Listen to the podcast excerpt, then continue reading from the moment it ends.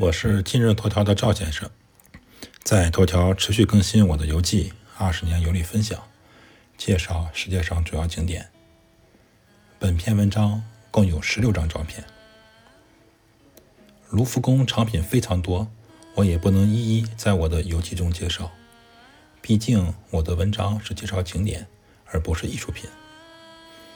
这篇文章介绍巴黎著名的艺术中心——蓬皮杜艺术和文化中心。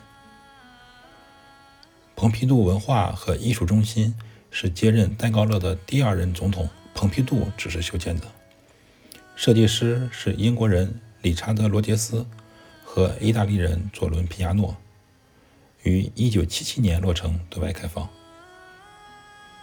蓬皮杜艺术中心外观特别像一个化工厂。我们来到这里反复确认，才知道这栋建筑物就是蓬皮杜中心。为什么说蓬皮杜中心像化工厂呢？网友们看看我拍的照片，发表一下你们的第一感觉吧。不单单是我有这种感觉，巴黎的艺术家们对这座建筑物的评价也是褒贬不一。一种流行的称呼是。把蓬皮杜艺术中心称为市中心的炼油厂。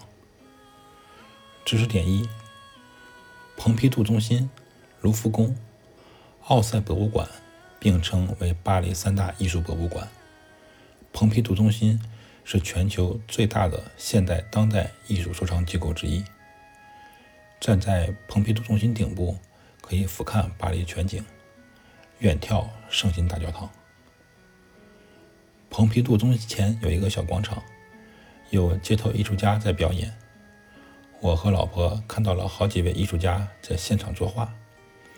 我和老婆对现代艺术品兴趣不大，在蓬皮杜中心外面走马观花看了一会儿，就去凡尔赛宫游玩了。